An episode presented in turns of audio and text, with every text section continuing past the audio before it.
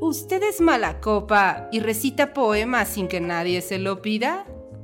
¿Conoce más personajes de ficción que personas en la vida real? ¿Ha notado que no puede debatir con alguien más que no sea usted mismo? Entonces, escúchenos. Entrevistas, tertulia, lúpulo y mucho más en Mundo Lupular. Aviso. Las opiniones, argumentos y tonterías vertidas en este podcast no son la verdad absoluta y pueden estar influenciadas por el alcohol. Si tienes una opinión diferente, publica un podcast. ¿Qué tal, queridísimo colectivo inconsciente? ¿Cómo están? Espero que estén muy bien. Yo estoy muy bien porque estoy acompañado de mis amigos, que son mi queridísimo Drist. ¿Qué tal? Buenas noches. ¿Cómo les va el día de hoy? Mi querida amiga Medievalina. Hola, querido colectivo inconsciente. Hoy vine con todo y mi perrito. Tica. Saluda, Tica, a la cámara. Eso. Y yo soy El Cachuchas y estamos en Mundo Lupular. Un programa muy, muy, muy padre, digo yo. Eso creo. Porque yo lo hago, porque lo produzco. Yo lo hago, lo produzco, lo Y hoy lo dirijo. Pueden seguirnos en nuestras redes sociales que seguramente ya conocen, que son arroba mundo lupular en Facebook, Twitter y arroba mundo-lupular en TikTok. Exacto. Y en Instagram, arroba Mundo Lupular también. Y también en Ese Instagram. sí lo conseguimos. Solo, solo Mundo-Lupular en TikTok. Los demás son Mundo Lupular seguido. Exacto. Seguramente ya lo sabe el colectivo inconsciente. Yo no dudo de que sean unos fieles seguidores de este programa. Y hoy vamos a platicar en la sección llamada Sírveme la divorciada. sobre Exacto. Una escritora madrileña, nacida en el 76. A ver si alguien lo adivina. Ha escrito libros como 4x4, Un amor, Cicatriz, entre otros. Digo, a ver si alguien lo adivina antes de que lo digamos, ¿no? Igual y sí, tenemos un erudito, ¿no? Sí, exactamente. Sara Mesa. Bueno, entre. No rompas el feeling. ¿Qué, qué estamos- Exactamente, vamos a hablar de Sara Mesa, particularmente de una novela que escribió que se llama, en el 2015, que se llama Cicatriz. Pero bueno, antes de entrar a la novela, eh, quisiera compartir con el colectivo inconsciente que Sara Mesa no es una escritora novicia, en realidad eh, ya tiene en su haber unas seis o siete novelas, seis o siete obras, con las cuales ha ganado ya más de un premio, ¿eh? Incluso ha quedado como finalista para el premio Herralde, que es el premio que otorga la editorial Anagrama, que es un premio, desde mi punto de vista, pues muy eh, querido, de mucho valor, al menos para mí. Ay, me iban a tirar el micrófono. Porque este es una editorial que, pues, que, a- mí me gusta mucho. Yo creo que este es un gusto que comparto con muchísimas personas. La editorial Anagrama nos ha dado muy buenos escritores, muy buenas novelas. Eh, discutíamos en algún otro programa sobre si ha bajado o no. Este, un poquito, eh, no sé si la calidad o por lo menos ha cambiado el rumbo de los escritores que normalmente publicaban en Anagrama.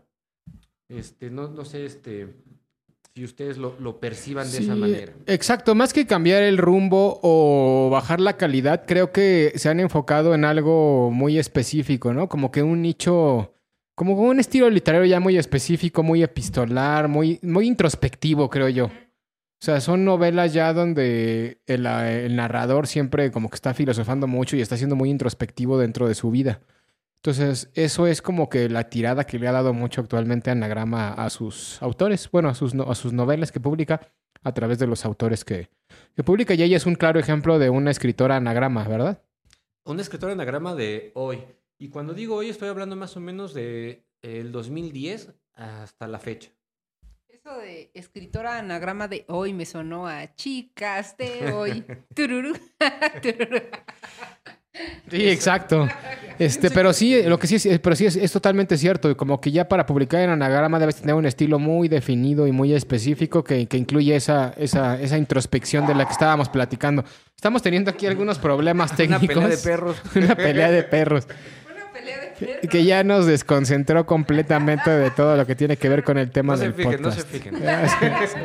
No se fijen en los No se fijen, sigan, sigan disfrutando Sigan del suyo, podcast. escuchando este podcast. Y bueno, les voy a platicar. A ver, Estaba eh, comentando con mis queridos amigos Doris y Medievalina, tras bambalinas, que ha habido una especie de auge. No sé si tenga un nombre, yo lo voy a nombrar hoy como el boom de las escritoras nacidas en los 70, donde vamos a incluir a Sara Mesa, por supuesto, vamos a incluir a la escritora argentina Agustina Basterrica, de quien ya leímos un libro para este podcast también llamado Cadáver Exquisito, que les recomiendo muchísimo. Exacto, que este, ese sí no era editado por Anagrama, era por Alfaguara. Ese era por Alfaguara, exactamente. También eh, tenemos a Ce- Cecilia Eudave, tenemos a Camila Sosa Villada, y digo, son de diferentes editoriales cada una de ellas, pero eh, tienen la particularidad de haber nacido más o menos en los años 70. Sí, incluso 70, Mariana Enríquez 79. entraría ahí. Incluso Mariana Enríquez, que es, digamos, una de las líderes o capitanas de este movimiento desde mi punto de vista, aunque no comparte género con las eh, que he mencionado antes. Sí, no, no, género no, pero quizá un poco el estilo sí. Sí, sí, sí, sí. El Sí. estilo, que son, este, con, eh, ¿cómo se le llama? Este, pues contemporáneas y que son, eh, pues, del género femenino. Exacto. Es decir, se, ha, se ha habido, pues yo creo que sí es un boom de También hay- escritoras. Hay escritoras mexicanas también dentro de ese, de ese rango, como por ejemplo Liliana Bloom, que podría Ujú. también ser una de las... No sé si nació en los 70, yo imagino que sí, pero también este, tienen más o menos ese, ese estilo, o Fernanda Ampuero también, no recuerdo si es de los 70, ¿no? Pero también tiene más o menos ese estilo narrativo. Eso ya lo habíamos platicado creo que en otro podcast, pero eso es cierto, en el sentido de que hay un... Hay un eh, de, Ampuero, ¿de qué año es? Del 74. Ah, Liliana Bloom sí estaba seguro que era de los 70. A ver, busca a María Fernanda Ampuero. Pero, este, eso sí lo, lo hemos platicado en otro podcast en el sentido de que sí hay como una corriente literaria muy fuerte de escritoras actualmente, sobre todo latinoamericanas y españolas, que más o menos tienen el mismo estilo. Mira, eh, sí, Fernanda Ampuero nació en el 76, les digo, es más o menos como, como que el mismo, entran en el mismo molde, digamos, todas ellas. Y, y es interesante porque a pesar de que son diferentes géneros, y esto hay que hacerlo notar, el estilo es más o menos similar. ¿A qué nos referimos con este estilo? Que es introspectivo, como mencionaba Adris, y también eh, creo que es de muy pocas palabras. Ah, también saben quién, la, la escritora que escribió este, este novela que se llama incluso Las Palabras Justas. Ah, Milena Busquets. Milena Busquets. Es que ella sí. Ah, ella también es española. Sí, también es Creo que sí, ¿verdad? Y también es de los 70. De Exacto. hecho, también tenemos un podcast, este, eh, Sirviendo Divorciada, su novela de las palabras Las palabras justas. exacto. Sí, y, y siguen como una misma receta narrativa que la verdad es que no es mala. A mí a veces me queda un poquito a deber porque las historias tienen un buen trasfondo, pero como que no logran siempre cerrarlas bien. Eso es, es una de las cosas que siempre tengo con, con todas ellas. Es que ese es el punto, yo creo, en esta literatura. Es decir, salirnos de lo que es la historia de que empieza con una introducción, un conflicto y un final. O la típica historia que empieza pues desde el principio y termina al final. es- ya no sucede así. Son novelas que dan, por ejemplo, saltos muy grandes en el tiempo, flashbacks y forwards. Este, eso es una característica de este nuevo estilo literario. Y también que no se centran mucho en la descripción de lugares a menos que sea sumamente importante, pero en general uno puede estar eh, imaginando a los personajes de estas novelas en cualquier país o Sí, en cualquier ciudad. Y hace rato decías algo clave, eh, que es pocas palabras. Este, eso también es importante en este tipo de narrativa. Las, las oraciones son cortas, tienen, y, y, eh, es una de las cosas que yo les aplaudo, este, en, en pocas palabras, en pocas oraciones, en oraciones cortas, logran generar imágenes mentales que son bastante Poderosas. poderosas. Y eso, es, Sí. eso no es fácil de lograr en la no es nada literatura. fácil. En ese sentido, y yo les recomiendo muchísimo Cadáver Exquisito de Agustina Basterrica. Creo que es un excelente ejemplo de lo que dice Dries, que con un enunciado, una frase, vamos a poner un enunciado de cuatro palabras, que por supuesto incluiría un sujeto, un verbo y un predicado, te impacta muchísimo, ¿no? Ya no es el estilo anterior de querer impactarte a través de toda una verboria sobre un hecho. Un lenguaje florido, por ejemplo, ¿no? Antes. O también lo que pasaba mucho en los noventas con el mismo Roberto Bolaño y escritores contemporáneos, Juan Villoro y demás, que ellos iban por el lado de la intelectualidad. Entonces todas sus frases tenían que ser este como muy intelectuales y tener un significado muy amplio para que, para que pegar ese tipo de narrativa, que también es buena. Pero ellas no, ellas son simplistas en el sentido de la es- escritura de oraciones y aún así logran generar imágenes que son, pues ya decíamos hace rato, poderosas, que atraen y que pues funcionan. Exacto. puesto que se están leyendo mucho actualmente. Fíjate que decías que no son, este, o no tienen, a- no tienden a la intelectualidad, coincido, pero hay un factor muy raro, no sé si tú lo has notado, güey, que siempre todas estas mujeres citan de alguna manera a Marcel Proust en sus novelas. Sí, eso es cierto. To- Todos en algún momento llegan a hablar de Proust. E- En Basterrica aparecía Proust, este, también en, en Sara Mesa. Sí, es algo muy común, como que está regresando el, el boom por Marcel Proust y en busca de tiempo perdido como una forma de... Yo creo que tiene que ver con... Pues ya ven que Master Marcel Proust lo que hace es como desde la vigilia que empieza a narrar como recuerdos de cuando se va levantando. O sea, al principio, ¿no? El primer libro de Sí, que es el único que yo he leído, la verdad. Esa remembranza del estado de la vigilia donde uno se pone a, a, medio despertar y está en un estado entre dor- dormido y despierto donde empiezas a rememorar tu vida. Pues bueno, eso es lo que hacen mucho ellas. Eh, eh, usan mucho ese tópico de utilizar la literatura como para estar rememorando cosas del pasado también. Y eso. Funciona. Hay una, por cierto, hablando de si, si les interesa conocer este tema de la vigilia y de, de este que estamos platicando de Marcel Proust y demás, hay una filo- filósofa que se llama María Zambrano, que tiene una novela, bueno, no, perdón, un libro de filosofía maravilloso que se llama Los sueños y el tiempo, donde justamente el tópico central es la vigilia. Y lo analiza desde la filosofía, María Zambrano, y es este maravilloso y sirve mucho, por ejemplo, si les gusta Proust, para entender este el proceso filosófico que hay detrás de, de todo este estado narrativo. Está muy padre. Los sueños y el tiempo de Mariana, María Zambrano. Pero bueno, ese ya me estaba desviando del tema. No, no, es una buena recomendación, también siento que va acorde a lo que vamos a tratar hoy. Pero bueno, para entrar un poquito en tema, la novela que leímos se llama Cicatriz, fue escrita en el 2015 y en rasgos muy generales trata de, entre comillas, un amor, Una relación tóxica. una relación eh, por internet, por un foro de internet, que sería algo así como una novela epistolar moderna. Exacto, dejen apunto algo rápido, porque creo que ese es un tópico completamente cotidiano en Sara Mesa. Este, siempre tiende a escribir en sus historias relaciones este, sentimentales de una, como que como un poco sombrías, un poco obsesivas. ¿no? Por ejemplo, hay una novela que leí de Sara Mesa anteriormente a esta que se llamaba Un amor, que es una de las obras más importantes de Sara Mesa, donde también hay una relación de una mujer que es independiente, que vive dentro de una. de una. Este, ¿Cómo se llama? Perdón. A ver, espérenme. Eh, Vamos a hacer una pausa. Ahorita regresamos. Esto, ahorita vemos cómo. Llegó, llegó Amazon y tuvimos que hacer una pequeña pausa. Y por eso van a ver un corte en el podcast. Pero bueno, estábamos hablando de. Ah, sí, que Sara Mesa tiene esa.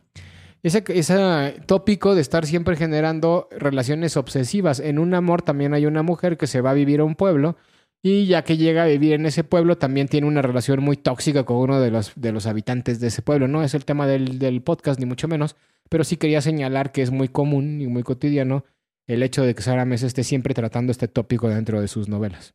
Ok. Fíjate que no, no sé si estoy tan de acuerdo en que, por ejemplo, en este cicatriz la relación sea tóxica como tal. Es decir, yo sé que Sí. pero al final sa- salió algo bueno de ahí. Ah, también de la otra. Es que esa es como una característica también. O sea, son relaciones que... Decir tóxico es como, pues bueno, es como una frase así como clicheada, ¿no? Pero sí, son relaciones pasionales, conflictivas, que al final de cuentas los personajes, sobre todo el personaje de mujer, que es casi siempre el, bueno, ¿Principal? el principal, pues termina teniendo una, una apoteosis, ¿no? Una, una forma distinta de ver el mundo a partir de cómo construye esa relación, que a fin de cuentas para eso sirve la relación que está teniendo, que en algún momento llega a ser mala, pero logra sublimarla y generarle un sentido a su vida a través de ella, aunque Ah, haya sido muy mala. Sí, sí, sí, entiendo. Porque, bueno, para entrar también un poquito más eh, en esta novela, eh, la novela trata de Sonia, una adolescente que tiene un trabajo de oficina, digamos, normal, común y corriente, y entra a un foro de internet precisamente porque está aburrida de su vida cotidiana. Ella vive con sus padres, trabaja en una oficina, tendrá alrededor de 19 años, Sí, es es joven. es joven y entra a un foro de internet donde conoce pues a diferentes personajes a través de los nicknames que ellos utilizan y en algún momento dado ellos hacen una reunión para conocerse en persona donde irán pues no, no sé si todos pero la mayoría de los integrantes del foro que es un foro literario por cierto ellos discuten este libros no Y ella va a la cena, pero en realidad tampoco encuentra nada maravilloso. Se encuentra con personas comunes y corrientes también, este, que no le atraen en ningún sentido. Posterior a esto, recibe un correo electrónico del el personaje, pues yo creo que principal también, ¿no? Es el antagonista, llamado Not. Eso es su seudónimo que él utiliza en internet. Y le pregunta eh, qué le pareció la reunión. Él no fue, por cierto, y le dice, pues X. Y entonces él empieza a meterse en su vida. ¿Cómo empieza a meterse en su vida? Pues le empieza a escribir, le empieza a preguntar sobre sus opiniones literarias, pero sobre todo le empieza a regalar. Andar regalitos Libros. robados. Y son libros robados, ¿no? E- Es una, es una peculiaridad de esta novela. Es decir, Nut es una persona que, eh, si no me equivoco yo, tiene más o menos la misma edad que Sonia, vive con sus padres, pero se dedica a robar en centros comerciales, principalmente libros, aunque después empieza a robar ropa interior, zapatos, este, maquillaje, perfumes y cualquier cosa que le pudiera regalar a su musa inspiradora. Exacto. Además, Sonia. este cuate pues tiene una personalidad este, marcada, que es como el clásico intelectual, filósofo, ¿no? Que ese clásico soñador, Es un outsider. joven.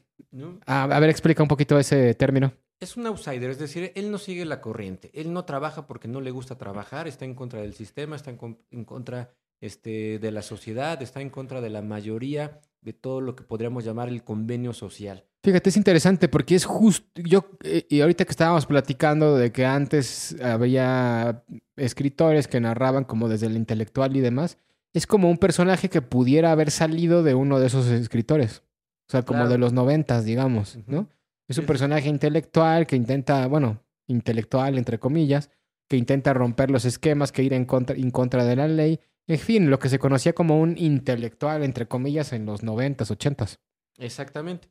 Y este, bueno, va eh, generando una relación con Sonia vía correo electrónico. Es una relación también tipo fetiche porque él no puede acostarse con ella, se lo dice claramente, yo te venero tanto que acostarme contigo sería algo así como eh, desacralizarte, ¿no? Sí, que ahí entra el tema del amor cortés, ¿no? Este uh, un amor idealizado donde lo importante no es tener, consumar una relación carnal, sino generar todo el, el- proceso de enamoramiento que se queda más en lo idílico que en lograr un clímax, digamos, de alguna forma. Entonces yo creo que ahí Sara Mesa juega mucho con ese tema de, de la figura del amor cortés, ¿no? En la Edad Media era, no, te enamorabas de alguien y no podías tener relaciones porque ya estaba casado con otro cuate, ¿no? Y la conocías en una corte medieval. Entonces lo único que hacías era, pues, este, si eras un caballero, dedicarle victorias en la batalla, este, darle alguna, algún presente. Y eso es lo que este cuate Totalmente, hace. totalmente. Yo no lo había visto así, pero ahora que lo mencionas, sí, por supuesto,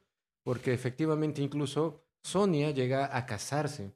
Quiero, no lo había mencionado, pero no viven en la misma ciudad. Este, Nut vive en Cárdenas, que es una ciudad imaginaria, ficticia, inventada por Sara Mesa y que ya ha utilizado en otras novelas. En- eh, por lo que dices, ¿no? Que sus novelas a lo mejor Exacto. siguen más o menos la misma línea. Y este, bueno, desde ahí le envía, pues sí, sus trofeos, por decirlo así, ¿no? Que él, que él roba y que, y que, y que los ve, pues sí, como un trofeo. Y le llega a mandar cajas enormes con 24 libros, este, cinco Sí, sí, sí, zapatos, porque no era un tres- libro. Tres o sea, este, perfumes y cinco calzones. Y cada vez iba siendo más, porque justamente eso era lo importante en el amor cortés. Cuando iba un, un- le, le dabas un presente, una, le, le dedicabas una victoria y después de dedicarle una, la siguiente tenía que ser pues mayor, porque si no iba a ser este... No ya, tiene sentido. No tenía sentido. Ya ven, amigas, no se conformen con menos. Exacto. Tú debes de saber de eso, medievalino. Sí, y qué bueno que mencionaste este tema, porque justamente eso es lo que me gustó de esta novela, que prácticamente está, desde mi punto de vista, no sé si Sara Mesa lo haya dicho o, o nada, porque no he visto entrevistas acerca de Cicatriz, pero es una, es una, es un guiño a, a todo el tema del amor cortés de la novela de caballería medieval, ahora pasada a la, a la, a la Modernidad. modernidad. Claro. Me parece muy atinado el comentario. Y también hay, hay, hay una parte que me gusta del libro, bueno, dos partes, que, que es muy crítico el libro. Por una parte es una crítica al consumismo. Hay un pasaje, una frase donde Sonia le dice, ya no me mandes estos tipos de zapatos, porque no los uso en mi vida cotidiana, donde yo voy a una oficina todos los días, no voy a utilizar jamás unos zapatos de 350 euros. O sea, realmente me veo ridícula llevando unos zapatos de 350 euros y tengo un pantalón, una blusa y una camisa de 5 euros, todo, ¿no? Entonces, como Claro. que desentona. Entonces hay una crítica. También hay una crítica que a mí me parece muy interesante y lo más rescatable de la novela al pensamiento eh, crítico. Es decir, Sonia no tiene un pensamiento crítico. Es una persona que vive en la corriente. Trabaja porque hay que trabajar, se casa porque hay que casarse, tiene un hijo porque es lo la consecuencia natural del matrimonio, pero real- nu- nunca se ha preguntado si realmente ella quiere esa vida. Y Nut, a través del hostigamiento aparente, le empieza a cuestionar todo ello, ¿no? Y le dice, ¿por qué no te dedicas a escribir? Ella dice, no, como crees, yo no tengo talento. Pero le dice, ¿por qué no lo intentas? ¿Por qué no insistes? ¿Por qué te rindes? Y es un poco duro incluso en la crítica que le hace a Sonia. Porque toda la novela se desarrolla a través de, las, de los correos electrónicos. Les digo, es una novela epi- epistolar, a fin de cuentas. Exacto. ¿no? Es muy medieval. Sí, es totalmente medieval, sí, sí, pues sí. Es, es la modernización de lo medieval, ¿no? La epístola pasada a correo electrónico, que pues bueno, sigue siendo un modelo epistolar, nomás que ahora a través de mails. Eh, este romance idealizado que no se puede alcanzar. Y el Este, matrimonio arreglado. El matrimonio arreglado, la mujer que solamente sigue las convenciones sociales porque las tiene que seguir, y el hombre que rompe un poquito con ese esquema, pero pues no le queda de otra más que aceptar esa convención social y entonces empieza a sublimar el amor a través de los regalos. Exactamente. Entonces, en ese sentido está interesante la historia. A mí me gustó la novela, me gustó mucho. Creo que también en un sentido a lo mejor un poquito más simbólico, y hay un pasaje que lo descifra, ella está jugando con este concepto, no sé si lo han escuchado, de la geometría sagrada. En la geometría sagrada, y hay un pasaje donde le dice así, lo masculino está representado por una línea recta y lo femenino por un círculo una curva. Entonces, en uno de los reclamos que le hace Sonia, ¿por qué eres tan duro conmigo? Le dice, pues porque soy masculino, porque soy una línea recta y tú eres un círculo y vas a dar vueltas una y otra vez en, en- en eso y es lo más natural. Y creo que ahí está eh, de donde salió toda la novela. Yo creo que la novela está basada en eso, de escribir una línea recta y un círculo y cómo se interrelacionan el uno con el otro. Exacto. Pero bellísimamente eh, disfrazado ya en un segundo plano con lo caballeresco que menciona Andrés y Medievalina, que yo no lo había visto, pero ahora que lo mencionan, estoy seguro que es así. No puede ser de otra manera. Habría que ver una, alguna entrevista con Sara Mesa relacionada con la novela de Cicatriz. Sé que de repente hace entrevistas acerca de sus novelas, porque he visto entrevistas que hizo de Un Amor, por ejemplo. De esta no he visto ninguna. ¿Tú no tampoco viste ninguna, no? no, no, no. Fíjate que este, aquí en Mundo Lupular siempre me gusta dejarme sorprender. Exacto, para ver qué es lo que va saber. saliendo. Exacto. Y pues bueno, en términos generales es una novela bien escrita, es una de las cosas que, como decíamos al principio, tienen este tipo de escritoras que saben escribir bastante bien, Eh, no, de- no dejan cabos sueltos, tienen una narrativa ágil, sencilla y algo que se agradece también dentro de estas historias es el tamaño de las novelas. Son novelas cortas, fáciles de leer, que te puedes aventar en un fin de semana sin ningún problema. Y con eso ya, ya leíste una novela, ya tuviste algo nuevo y te la pasas bastante bien, creo yo. Y no por ello eh, se entienda esto como un menosprecio. ¿eh? Son No, no, no, no, no, para nada, para nada. No, de hecho, la misma dificultad creo que puede haber en escribir una novela de mil páginas a escribir una de 200 bien hecha. Exacto, sí, totalmente. Totalmente, sí. Pues, este, es- una novela de 200 páginas bien hecha es, ha de ser dificilísimo, ¿no? Saber tener la capacidad de cerrar todos los, los, este, los, los hilos narrativos, hacer que el lector empatice con los personajes. En fin, no, no es nada sencillo en hacerlo en tan pocas páginas. Digo, evidentemente en un cuento pues todavía es mucho menos, ¿no? Pero bueno, ahorita estamos hablando de, de novelas. Y lo que auto- autores que usan mil páginas porque no les queda de otra, porque si no hacen mil páginas no pueden hacer que el personaje se desarrolle de una manera pues coherente, correcta. Coherente, sí.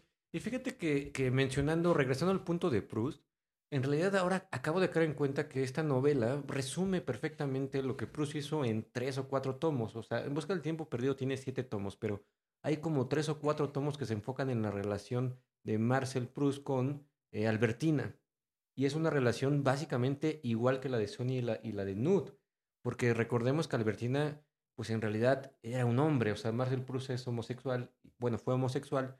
Y pues eh, por su época no pudo decirlo abiertamente en su novela. Y Albertina es un hombre y entonces se genera esta relación caballeresca también en la que la sociedad no me permite estar contigo, en la que hay que seguir las normas, en la que lo único que puedo hacer es admirarte desde mi ventana y por lo tanto pues me convierto en un obseso y te convierto a ti en un fetiche, ¿no? Exacto. Sí, y pues bueno, este, la verdad es que la novela está bastante interesante. Les digo, hay que, vale la pena leerla.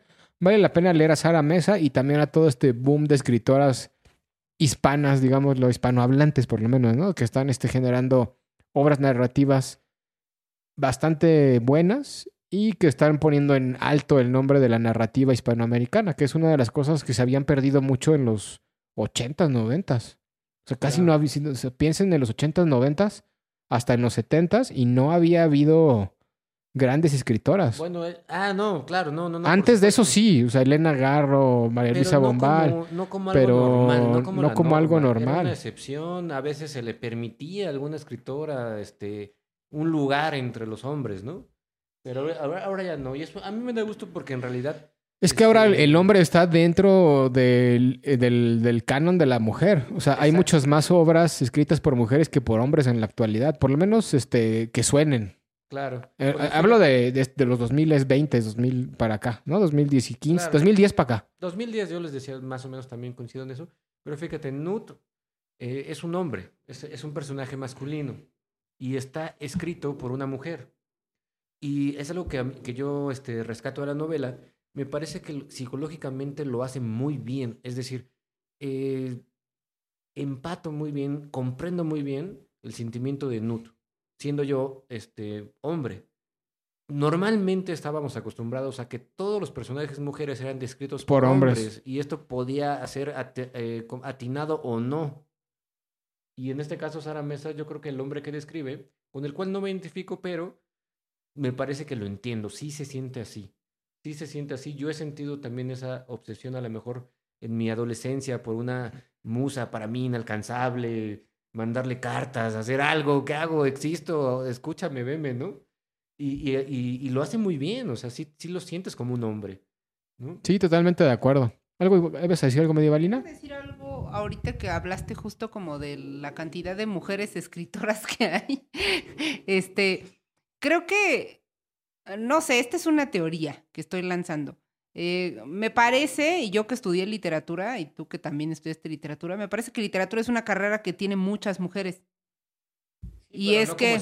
No como escritoras, no, pero, o sea, ahí va mi punto. O sea, eh, creo yo que eh, siempre se ha dicho, ¿no? Como que todas estas carreras de humanidades y en general las labores que tienen que ver con las humanidades siempre han sido como muy pensadas por a mujeres, ¿no? Ya en, en los años 50, 60 se decía, ay, sí, este, estudió historia, literatura, antropología y fue una mujer, pero generalmente ya después iba a las labores del hogar, ¿no? Era, llegabas a tener una carrera universitaria, pero solo para encontrar un hombre que también ah, hubiera estudiado una carrera universitaria y tuviera una buena posición y un futuro económico para Eran tu vida, carreras, etcétera.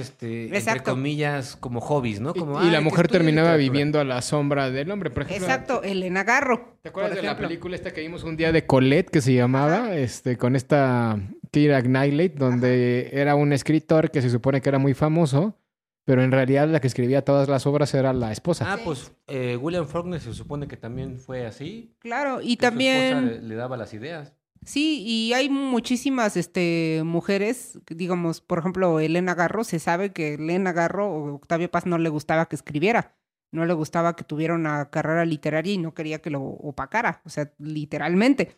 Pero a, a lo que iba mi idea es que siento que en esta época, eh, si bien en general toda la vida creo que ha habido más mujeres dentro del ámbito de las humanidades, pues el, digamos que de cierto modo eh, proliferaban los, este, los hombres en estos, digamos que figuras importantes, porque sí teníamos como una cultura, pues sí, este, patriarcal, en donde se les daban más, este, digamos, lugares a los hombres eh, en, en la literatura. Creo que eso de que veamos más mujeres tiene que ver que justamente, pues siempre han estado ahí, Solo que hasta ahorita, pues ya empiezan a publicarlas más, ya empiezan. Y quizá también valiéndose un poquito de esto de, de- la cultura de género y etcétera, y comercializar con todo esto, como siempre lo han hecho todo el mundo, intentar este, sacar dinero de las cosas que están de moda.